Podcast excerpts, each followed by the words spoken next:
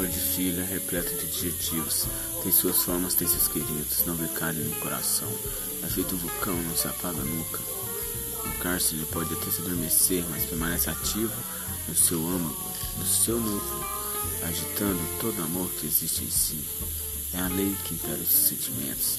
Muitas das vezes pode ser calmo como o vento do alvorado, mas se repudia facilmente. Concilia-se com outros amores, com outros modos de amar, mas é único e verdadeiro. Muitos filhos podem até desprezá-lo, mas em mim, minha mãe, o amor que sinto por você reina o tempo inteiro.